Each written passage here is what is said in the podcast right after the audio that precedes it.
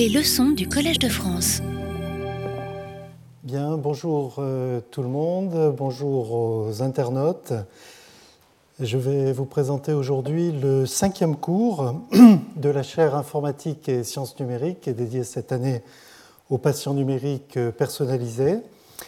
Et dans ce cinquième cours, je vais vous parler d'imagerie des tumeurs et plus précisément de modèles biophysiques pour quantifier et prédire.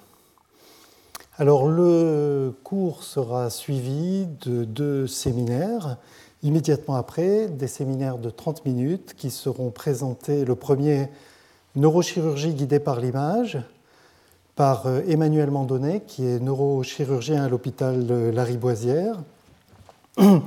Et le deuxième séminaire sera présenté, donc intitulé Radiothérapie guidée par l'image, sera présenté par euh, Jocelyne Trocaz, qui est directrice de recherche CNRS à TIMSE Grenoble. Alors ce, ce, cinquième cours, Imagerie des tumeurs, modèle biophysique pour quantifier et prédire, va illustrer une transition euh, de l'anatomie computationnelle qui était présente dans les premiers cours à la physiologie euh, computationnelle. C'est-à-dire qu'en fait, les algorithmes d'analyse et de simulation d'images vont s'appuyer progressivement sur des modèles euh, à la fois géométriques, statistiques, puis biophysiques de l'anatomie et de la physiologie. Et, j'avais illustré euh, lors de la leçon inaugurale cette progression en fait dans la, hiérarchie des, modèles lorsqu'on passe de l'anatomie computationnelle à la physiologie computationnelle. Et donc euh, aujourd'hui, euh, dans ce cours sur donc, des méthodes d'analyse d'évolution de, de tumeurs, eh bien, on va voir des algorithmes qui s'appuient sur des modèles euh, qui couvrent en fait un spectre depuis euh, les méthodes, euh, depuis donc des algorithmes qui s'appuient sur des, modèles géométriques, statistiques, voire sémantiques, jusqu'à des modèles biologiques, physico-chimiques.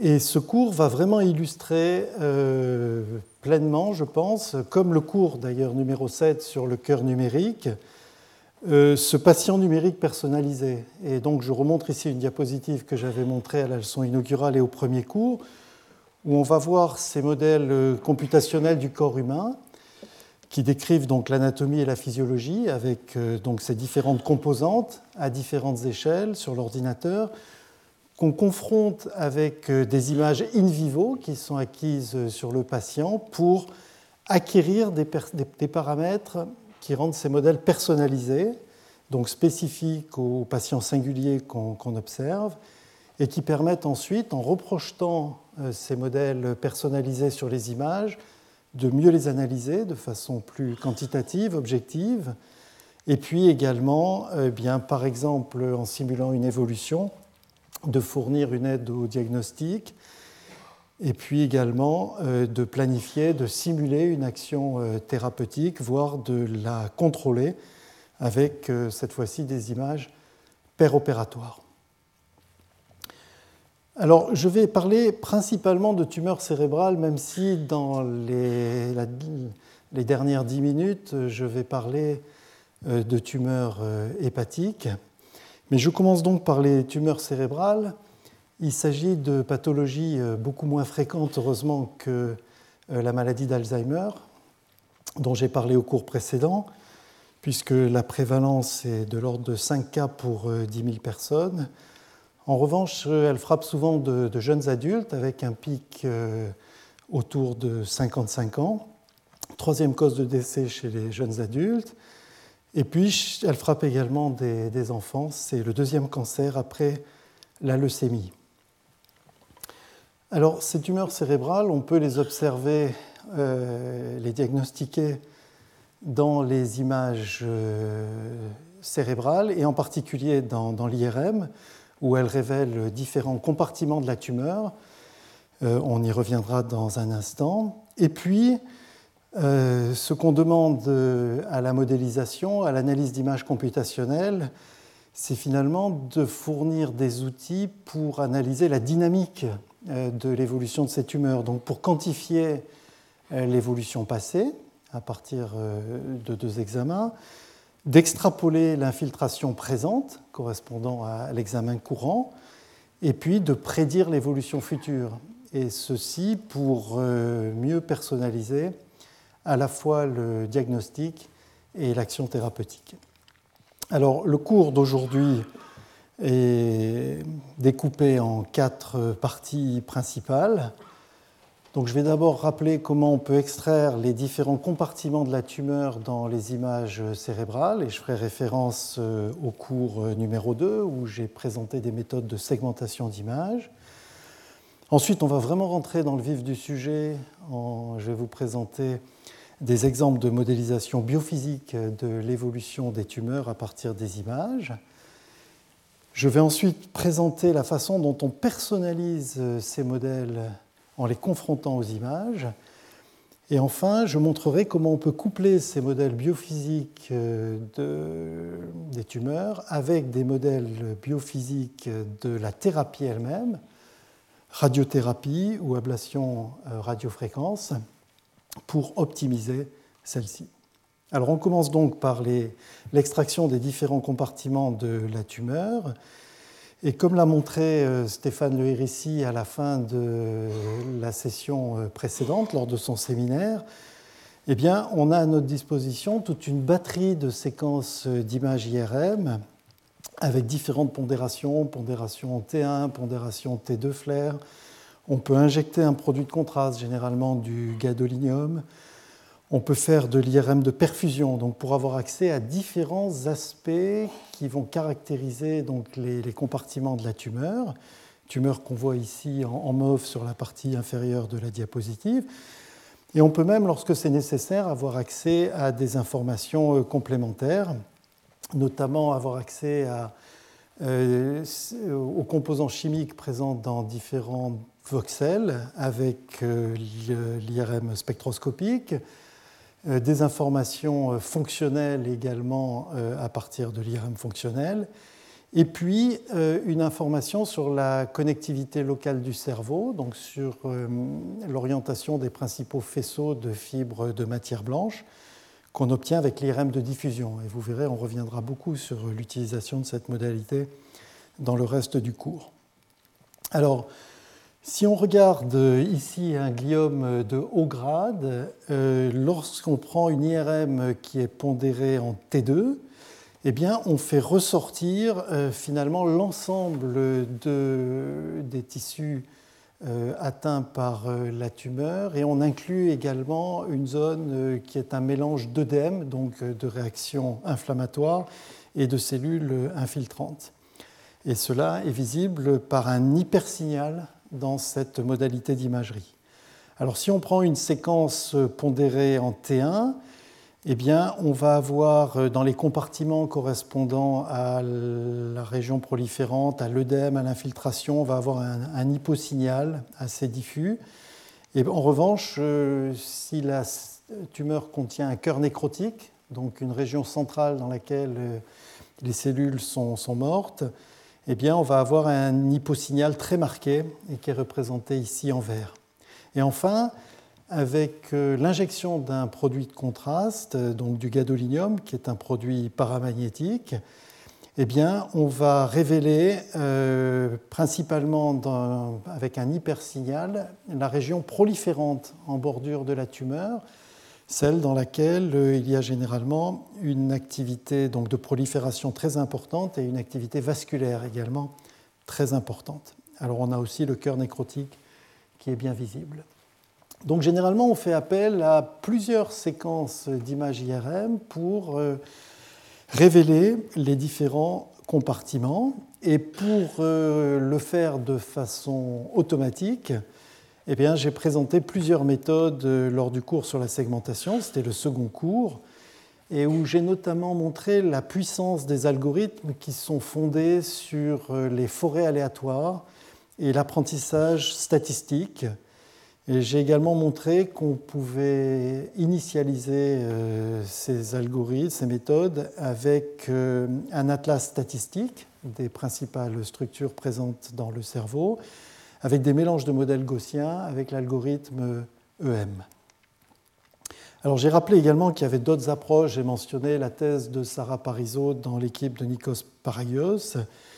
Et puis je voudrais citer aussi un article de revue euh, de Elsa Angelini auquel euh, ont contribué justement Emmanuel Mandonnet et également euh, le neurochirurgien Hugues Dufaux, qui fournit également beaucoup de, de méthodes, enfin un état de l'art des méthodes en 2007. Alors je vais juste rappeler en quelques diapositives euh, le principe des arbres et forêts aléatoires et montrer quelques résultats nouveaux que je n'avais pas montrés. Donc euh, l'idée de ces méthodes, c'est que donc avant de faire une forêt, on fait un arbre, un arbre de décision. Donc en chaque voxel, on fait un certain nombre de tests.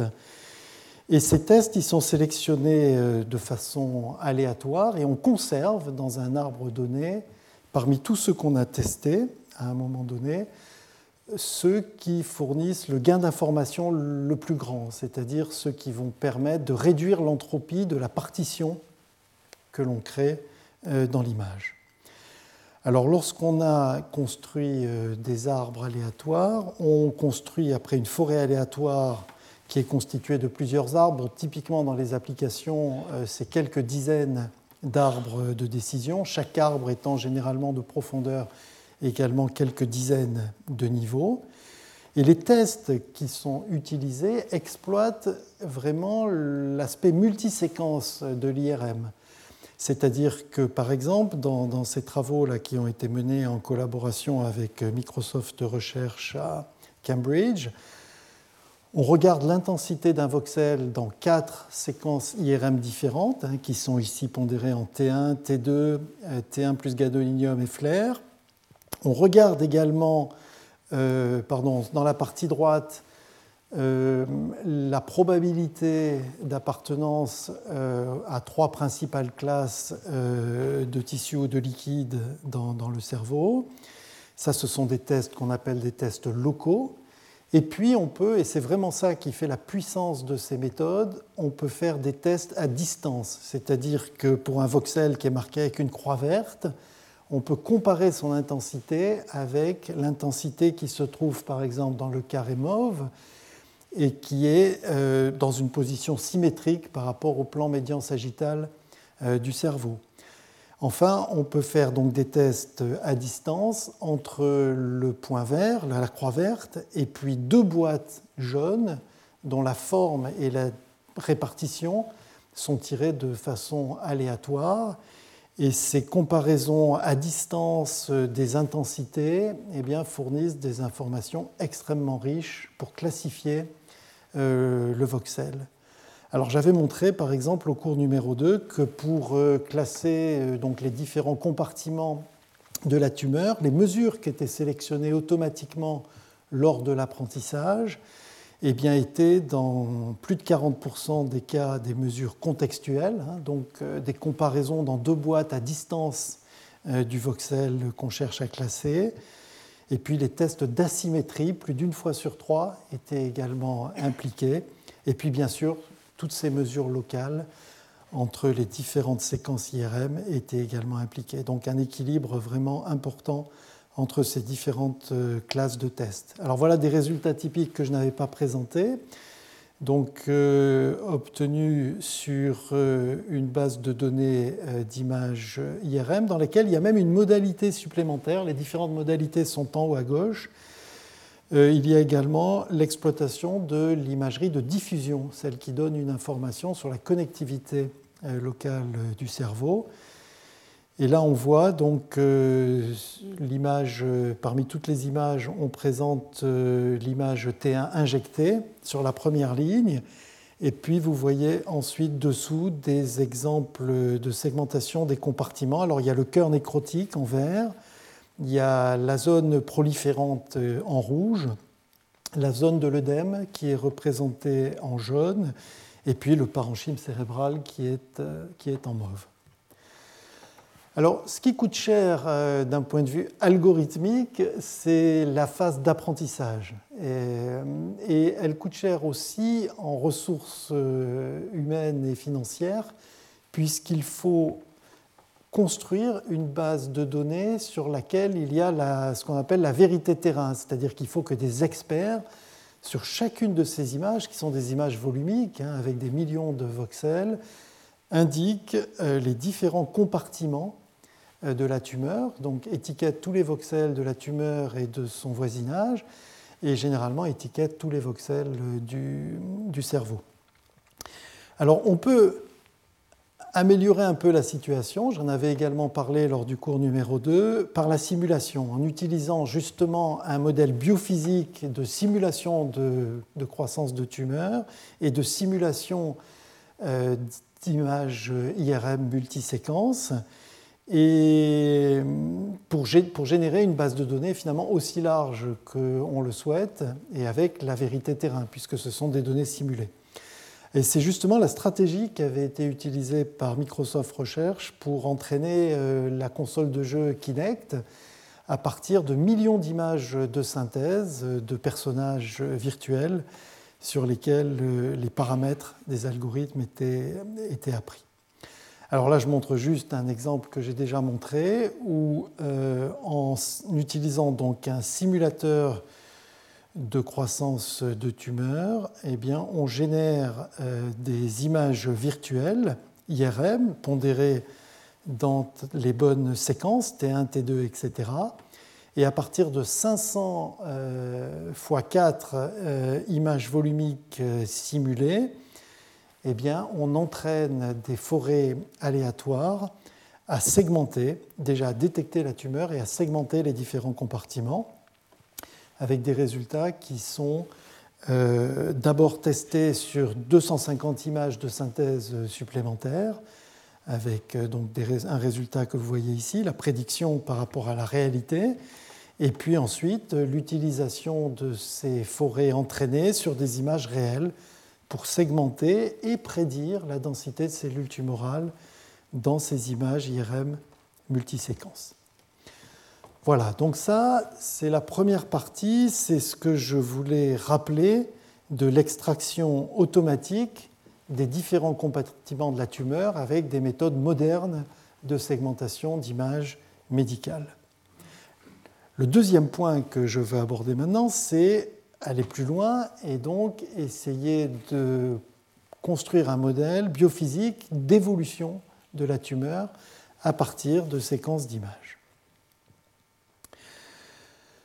Alors, euh, modéliser euh, la croissance tumorale, c'est une tâche euh, extrêmement complexe et il y a dans, la littérature et, dans le monde actuellement beaucoup d'équipes qui proposent des modèles pour décrire la progression des tumeurs à travers les différentes échelles, depuis la croissance microscopique et avasculaire de la tumeur jusqu'à sa phase de croissance macroscopique, qui est généralement euh, vascularisée avec euh, une néoangiogénèse, et en prenant compte donc des interactions complexes avec euh, le réseau génétique, avec différents facteurs de croissance ou d'inhibition à toutes les échelles, depuis les échelles moléculaires jusqu'à l'échelle de l'organe tout entier.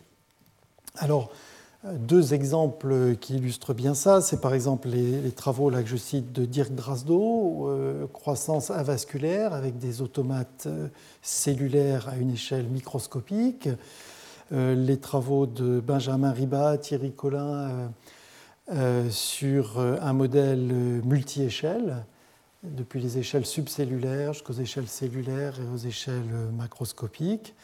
Et puis, je voudrais citer alors Benjamin Riba, qui coordonne d'ailleurs l'action Monica, une action nationale qui regroupe, plusieurs équipes euh, en France.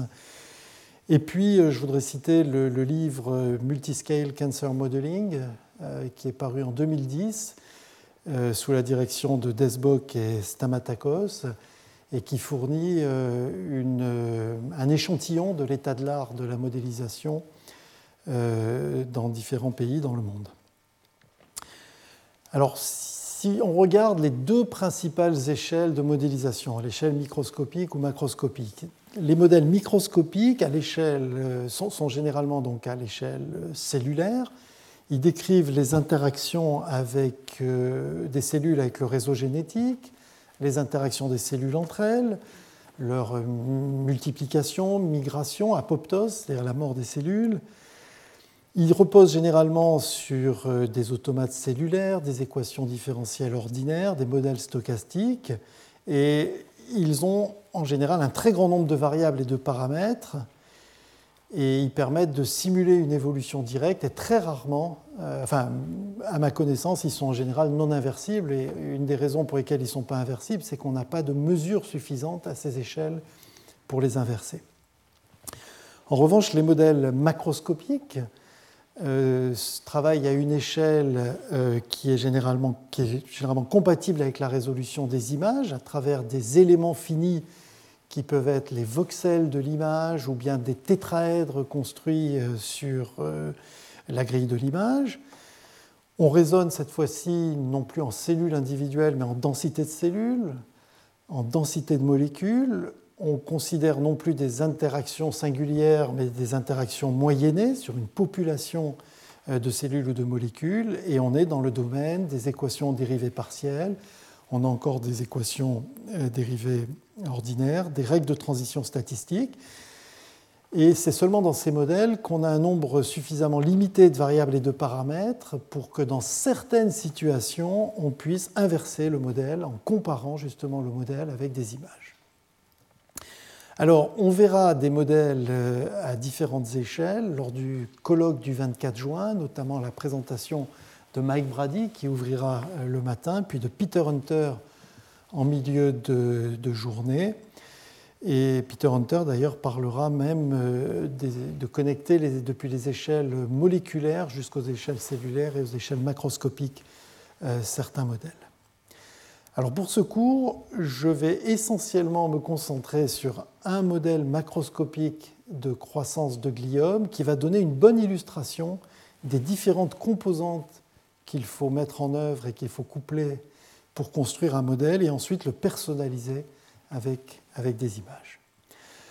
Alors ce modèle euh, macroscopique de, croissance de gliome, qui a été initialement développé dans le cadre de la thèse de Olivier Klatz, a une première composante euh, qui est de nature géométrique et qui s'appuie sur justement cette segmentation des compartiments à la fois de la tumeur et des principales structures euh, de la boîte crânienne et du cerveau, et qui inclut, c'est très important, des informations également de connectivité qui proviennent de l'IRM de diffusion et qui permet d'extraire les principaux faisceaux de fibres de matière blanche qui vont jouer un rôle important dans la migration euh, des cellules tumorales. Alors ça, c'est le premier, le premier niveau. Le deuxième niveau, ben, c'est un niveau biomécanique. Hein. on construit sur euh, la représentation géométrique précédente euh, une représentation, comme on est en petite déformation, une représentation élément fini qui permet de décrire, euh, dans le cadre de l'élasticité linéaire, euh, la déformation possible des, tissus. Alors on peut avoir, bien que le modèle soit élastique linéaire, on peut prendre en compte l'hétérogénéité des tissus et même l'anisotropie. Et il faut décrire donc les principales structures euh, qui sont dans la boîte crânienne. Alors au-dessus de ces deux niveaux, géométrique et biomécanique, on a le niveau physiopathologique, celui qui va vraiment décrire l'évolution de la tumeur. Et là, donc, on décrit dans chaque élément de volume une densité tumorale, qui est représentée ici par U, et qui va évoluer selon une équation euh, différentielle, qui est ici une équation de réaction-diffusion, qui est souvent appelée équation de Fischer-Kolmogorov, dans lequel on a un premier terme pour l'évolution de la densité des cellules tumorales, qui est un terme de diffusion.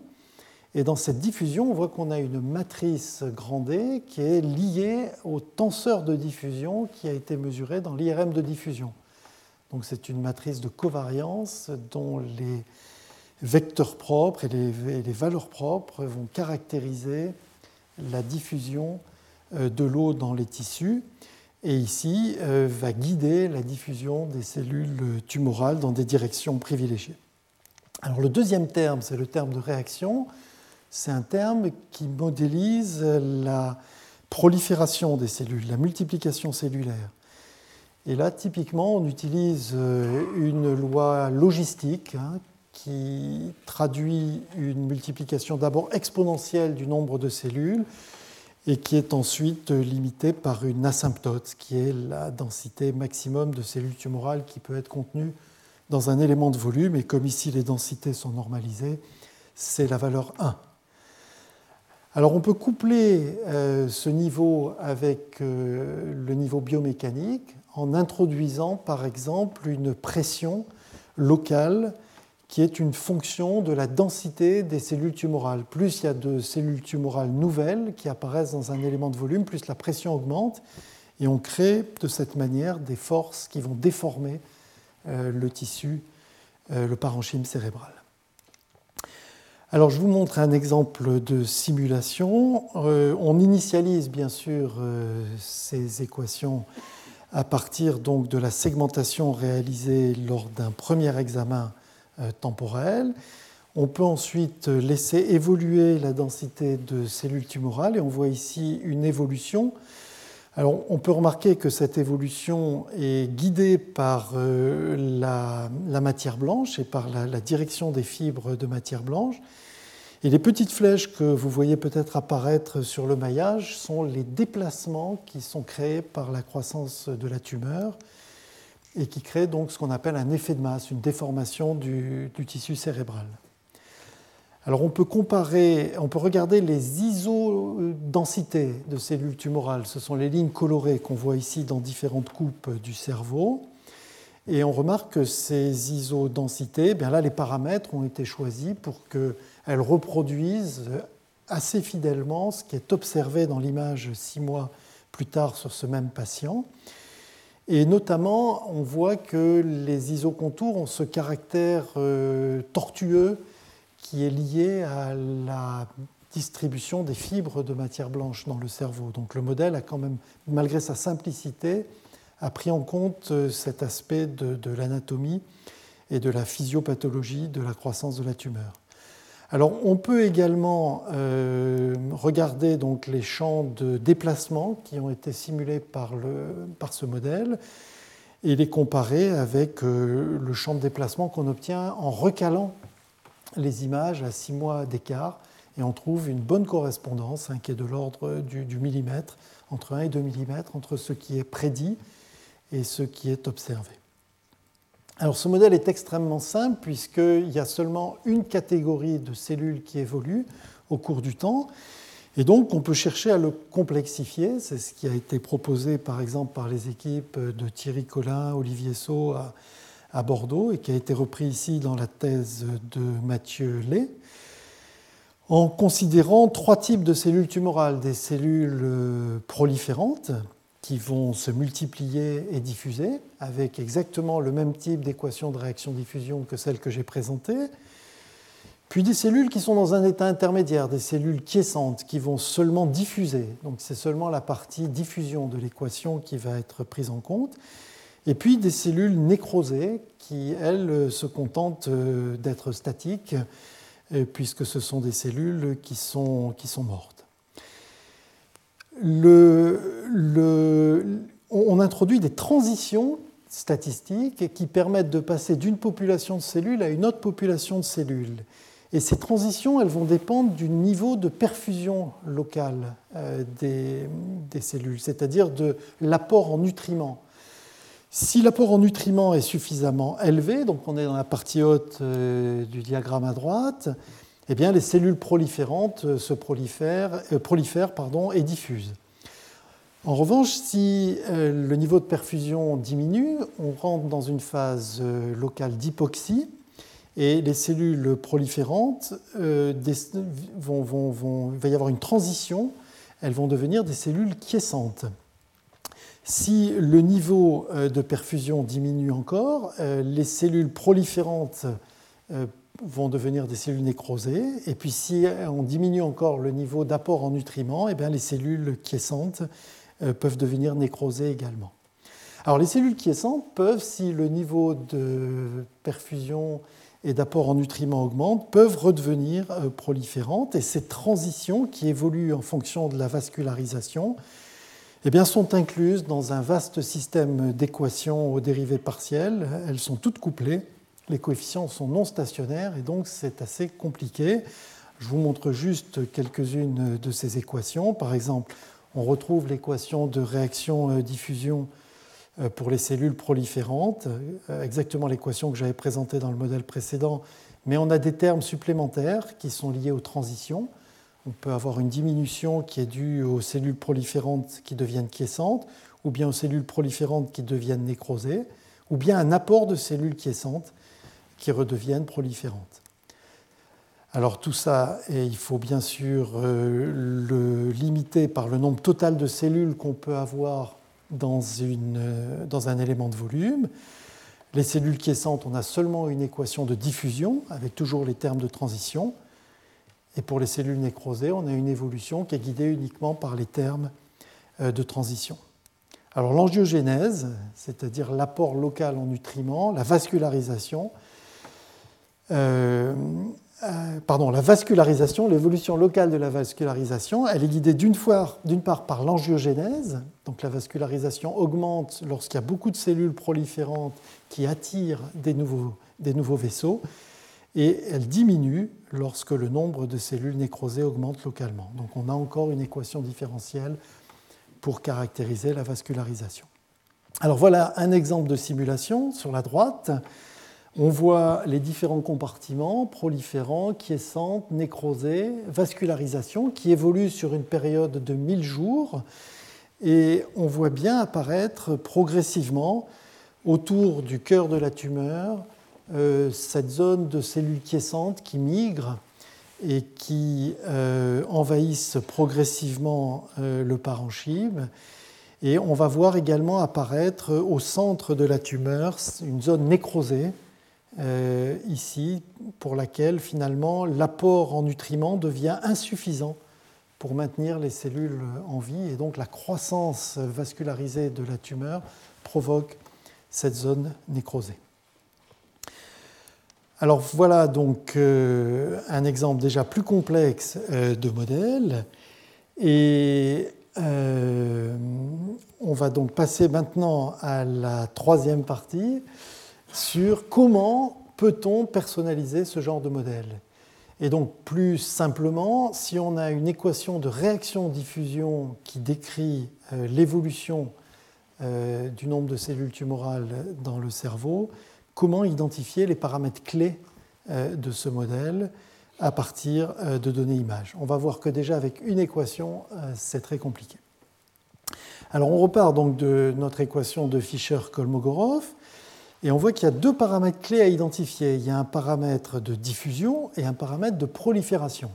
Si on regarde un petit peu plus à la loupe, on voit que la diffusion, comme on s'appuie sur euh, une diffusion différente dans la matière grise et dans la matière blanche, on va avoir en fait deux paramètres.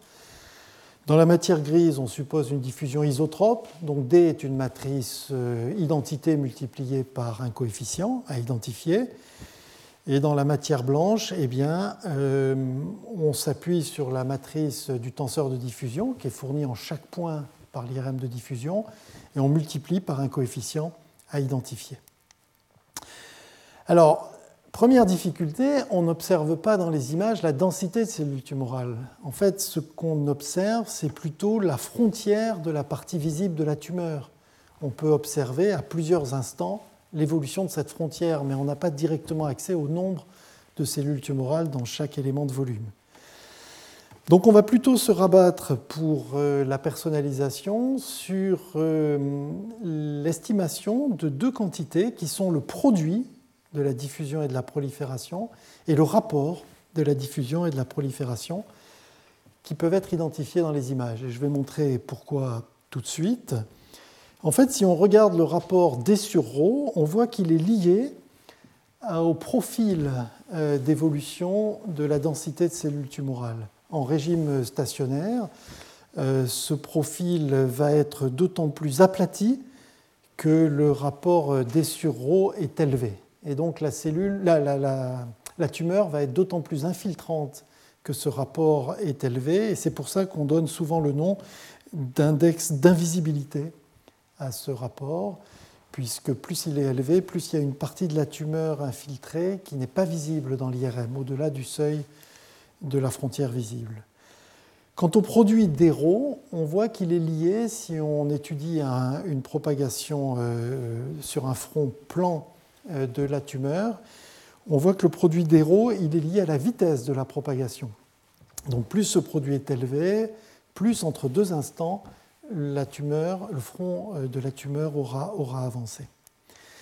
Alors on peut, et c'est les travaux de Swanson et de son équipe euh, qui montrent que si on fait une échelle euh, logarithmique, par exemple, de la diffusion et de la prolifération, eh bien on est dans un espace où les lignes droites ici, alors celles-ci, là, qui sont parallèles à la première bisectrice, correspondent à des rapports D sur constants puisqu'on est dans une échelle logarithmique. Donc euh, les tumeurs, qu'elles soient de bas grade ou de haut grade, sont généralement comprises entre deux limites, deux droites limites, ici et là. Et si on regarde les droites qui sont orthogonales, elles correspondent à des produits euh, d'héros qui sont constants. Et on voit qu'on passe progressivement de tumeurs de bas grade, par exemple correspondant à une évolution de quelques millimètres par an, à des tumeurs de haut grade, par exemple ici entre 10 mm et 200 mm alors ça permet par exemple, lorsqu'on aura personnalisé euh, une tumeur, en la plaçant simplement dans ce diagramme, euh, de comparer euh, son, son grade et son agressivité. Alors pour être tout à fait précis, la vitesse de propagation, ce n'est pas directement le produit d'héros, c'est deux fois la racine carrée du produit d'héros. Alors on peut personnaliser deux, choses, donc le produit des ou le rapport D sur ρ. Alors je commence par la vitesse de propagation qui correspond au produit. Et donc à partir d'images acquises à au moins deux instants espacés dans le temps, eh on cherche à ajuster le produit des paramètres D et ρ pour reproduire une évolution similaire à celle qu'on voit dans les images.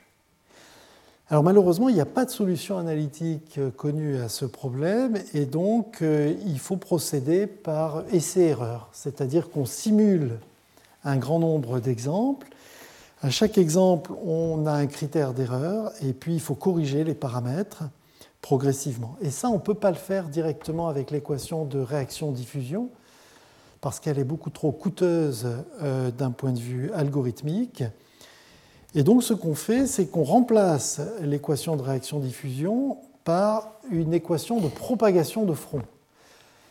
Alors on choisit une équation de propagation de front qui s'appelle une équation éconale qui va approximer au mieux le front qu'on obtiendrait si on faisait tourner l'équation de réaction-diffusion et qu'on seuille une isovaleur correspondant au front de la tumeur. Alors, dans, le cadre de la thèse d'Ender Konukoglu, par exemple, c'est l'équation éconale qui a été proposée par Ender Konukoglu. Donc, celle qui est à droite, c'est une équation éconale classique. La variable grand T, c'est un temps. C'est un temps qui dépend de l'espace, donc c'est T de x, et c'est le temps auquel le front passe par le voxel de coordonnées x. Et donc l'équation gradient T transpose gradient T, fournit un scalaire. Donc si on veut que gradient t fois gradient, gradient t transpose fois gradient t égale une constante, eh bien on définit une équation éconale la plus simple. Ici on a rajouté d qui assure l'anisotropie de la propagation, par exemple dans la matière blanche. Et puis il y a des termes correcteurs dont le second est lié à la courbure du front. Et donc il y a besoin d'appliquer toutes ces corrections pour avoir une bonne correspondance entre l'équation de réaction-diffusion, qui est trop coûteuse à simuler un très grand nombre de fois, et puis l'équation éconale, qui va approximer la propagation du front. Et on voit ici qu'on a une très bonne correspondance entre la simulation euh, par l'équation éconale, donc c'est les courbes noires, et puis euh, les isodensités prédites par la réaction-diffusion, c'est les courbes blanches à des instants similaires ici de 400 jours à 1200 jours. Alors une autre bonne nouvelle pour euh, la réaction, pour, euh, l'équation éconale, c'est qu'il existe des algorithmes extrêmement efficaces pour calculer la propagation du front, et notamment un algorithme de marche rapide anisotrope qui a été inventé euh, pour l'occasion en ajustant un algorithme de marche rapide qui est très connu dans la communauté de vision par ordinateur et de graphique. Et la raison pour laquelle cet algorithme est extrêmement efficace, c'est qu'il se contente de mettre à jour euh, des voxels le long euh, du front actuel. C'est-à-dire que dans un volume, il va se promener euh, le long d'une surface au lieu de faire des calculs sur l'ensemble du volume, ce qui est obligé de faire l'algorithme qui simule l'équation de réaction-diffusion. Donc on, gagne euh, en complexité algorithmique. Et voici un exemple de simulation de la propagation du front euh, qui simule donc l'équation de réaction-diffusion avec une équation éconale et qui tourne deux fois, 2000 fois plus rapidement que la simulation de euh, la réaction-diffusion. Alors maintenant qu'on est outillé avec un algorithme très rapide, eh bien, c'est une approche itérative classique. On simule des propagations entre deux examens successifs, on calcule un critère d'erreur et puis on fait une descente de gradient et on ajuste donc euh, la vitesse de propagation dans la matière blanche et dans la matière grise euh, pour être un peu plus près des données. Alors pour, aller, pour vraiment qu'on voit clairement, je donne quelques détails supplémentaires. Donc l'algorithme prend en entrée des contours, alors au moins deux contours à deux instants successifs, mais on peut avoir n contours. On a bien sûr les intervalles de temps entre les différents examens. On a l'IRM de diffusion pour le premier examen. Et puis en sortie, on a donc le produit rodé dans la matière blanche, dans la matière grise, et puis c'est un peu technique, un temps T0 qui est le temps euh, où virtuel où la tumeur a commencé à progresser avant d'arriver au premier contour. Alors on voit ici un exemple où on va simuler vers l'avant, euh, à partir du temps T1 vers les temps T2, T3, T4, la progression du front. Et puis euh, on va également euh, retourner vers le passé pour estimer le temps de départ en fait, de la tumeur, le temps initial dont on a besoin pour ajuster l'équation du front. Et donc, euh, on a un critère d'erreur ben, qui va prendre en compte euh, la distance entre le contour simulé en rouge et le contour observé en blanc aux différents instants.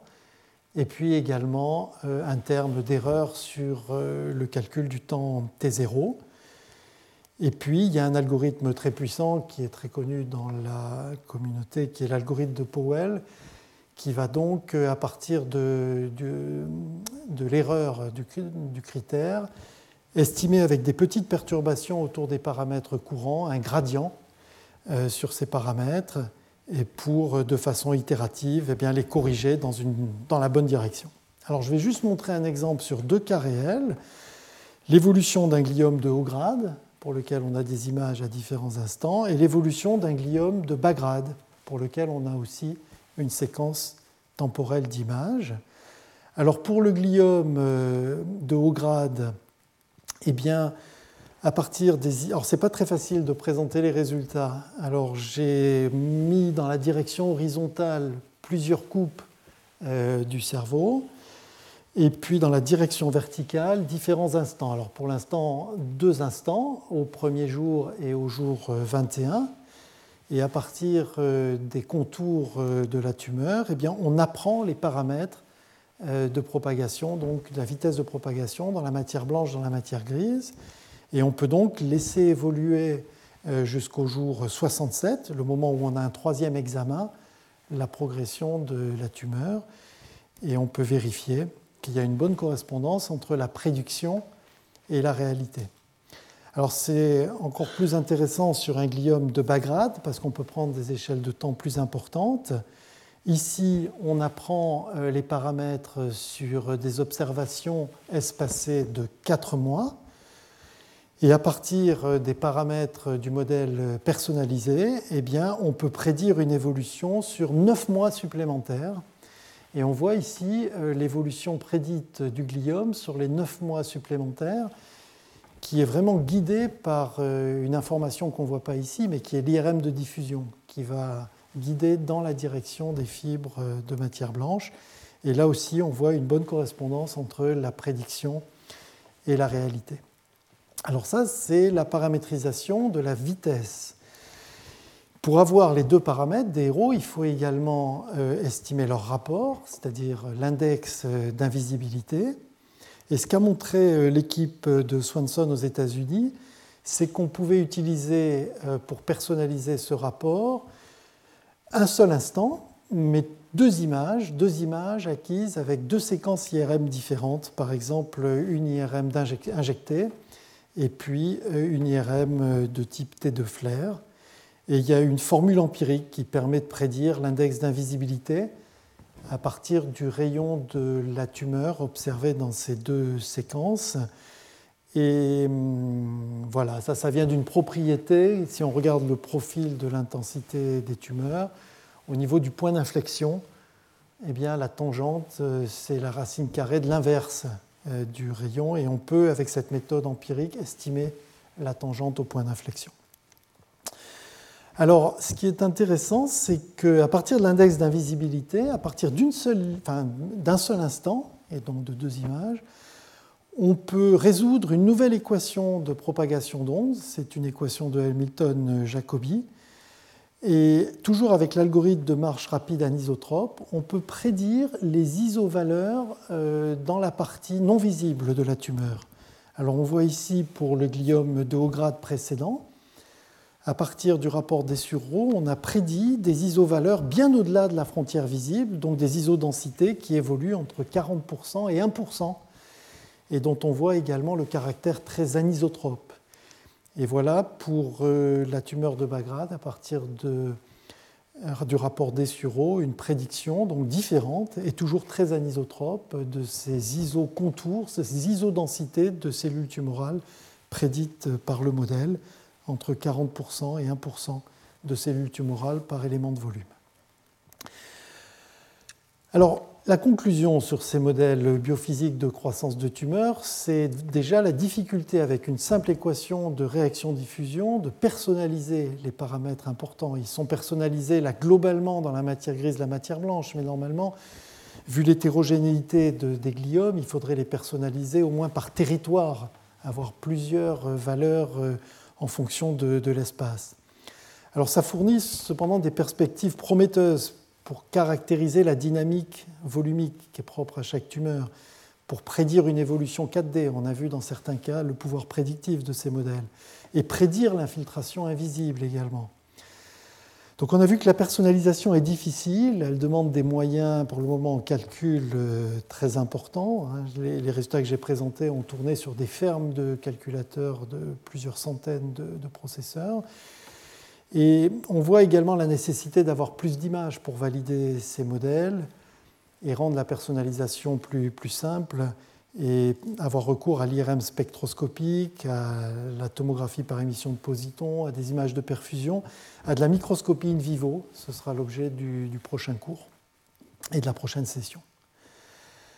Alors, je voudrais maintenant, dans la dernière partie, montrer comment un modèle biophysique de, tumeur peut être couplé avec un modèle biophysique de thérapie pour optimiser euh, l'action thérapeutique. Et alors je vais d'abord montrer ça dans le cadre de la radiothérapie guidée par l'image et dans le cadre de collaborations qui ont été menées avec le Centre Antoine Lacassagne ou avec euh, le Mass General Hospital à Boston.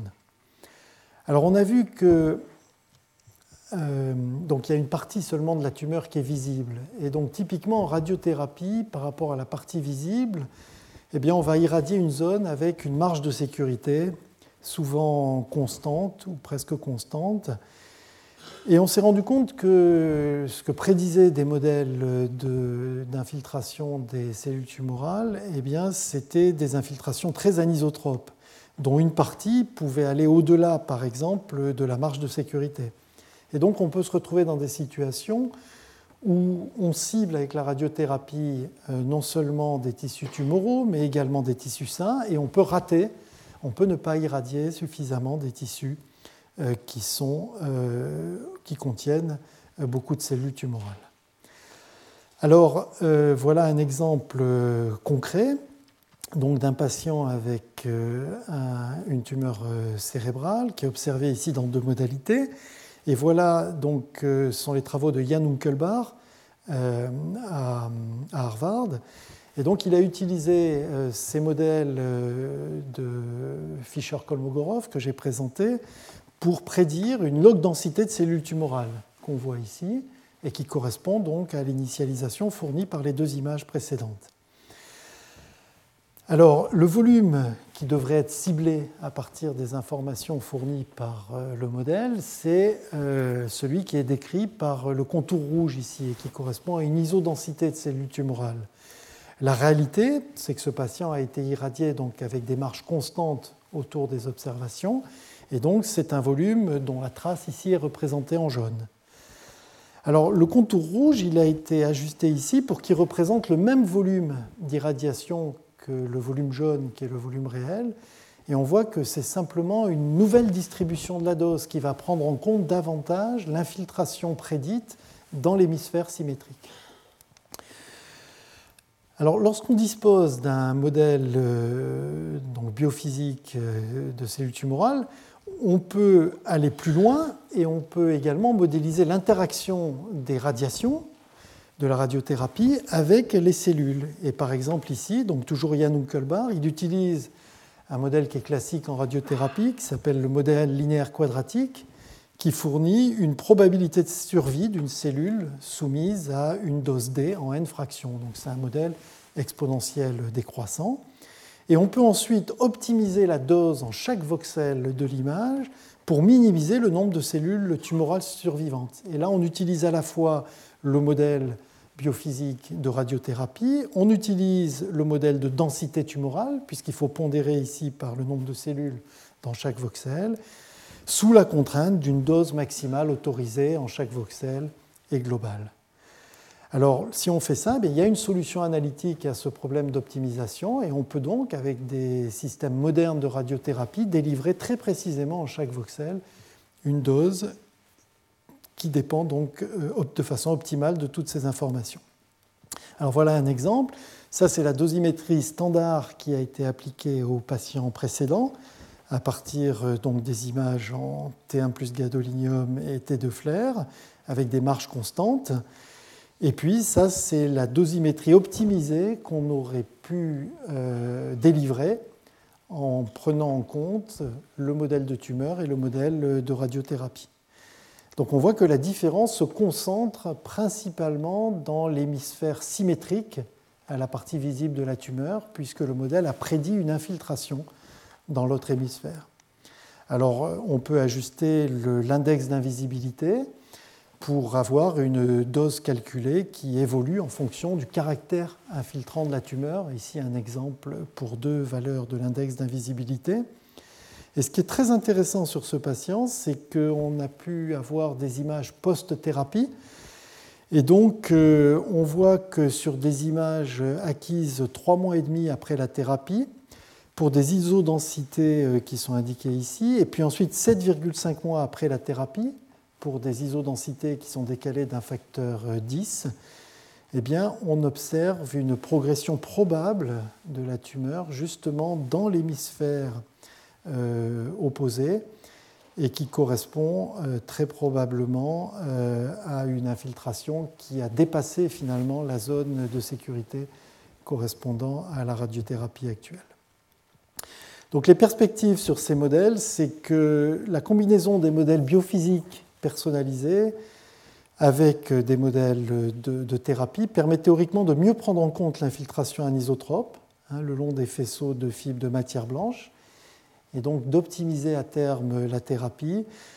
Et bien sûr, il faut mener des études rétrospectives à plus grande échelle. Pour le moment, c'est une étude rétrospective à Boston sur une dizaine de patients pour valider les modèles et étudier dans un premier temps la localisation de la récurrence justement mettre en évidence le fait que la récurrence a lieu dans des zones qui auraient pu être prédites par le modèle, et puis ensuite passer à des études prospectives, ce qui prend toujours beaucoup de temps.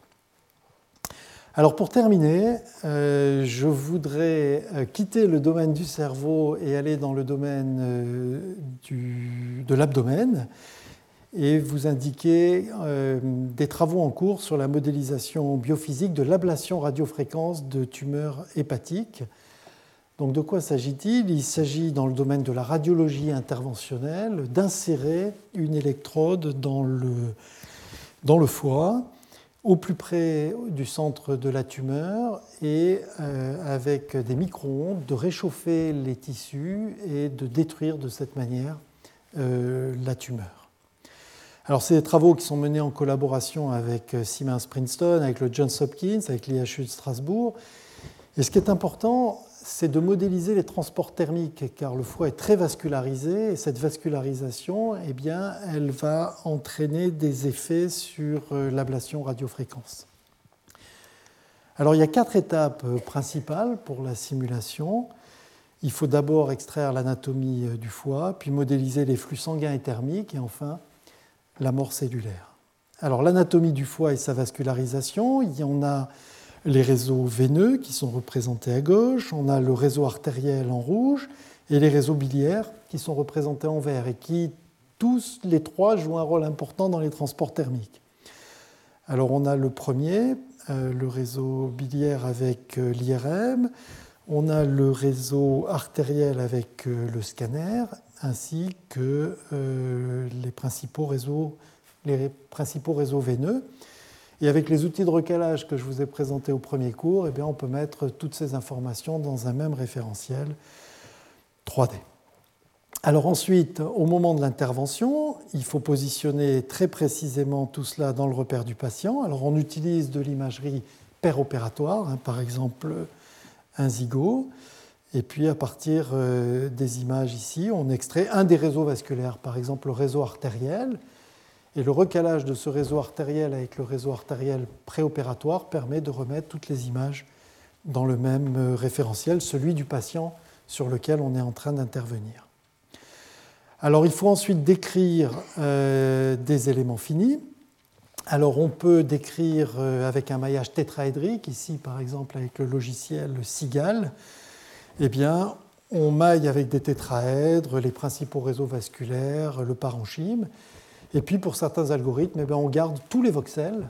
Les algorithmes vont tourner directement sur tous les voxels avec leur étiquette indiquant à quelle structure anatomique ils appartiennent. Alors, il faut ensuite modéliser le flux sanguin. Alors, il faut faire de la mécanique des fluides pour calculer euh, à la fois dans les vaisseaux et dans le parenchyme la vitesse et la pression euh, sanguine.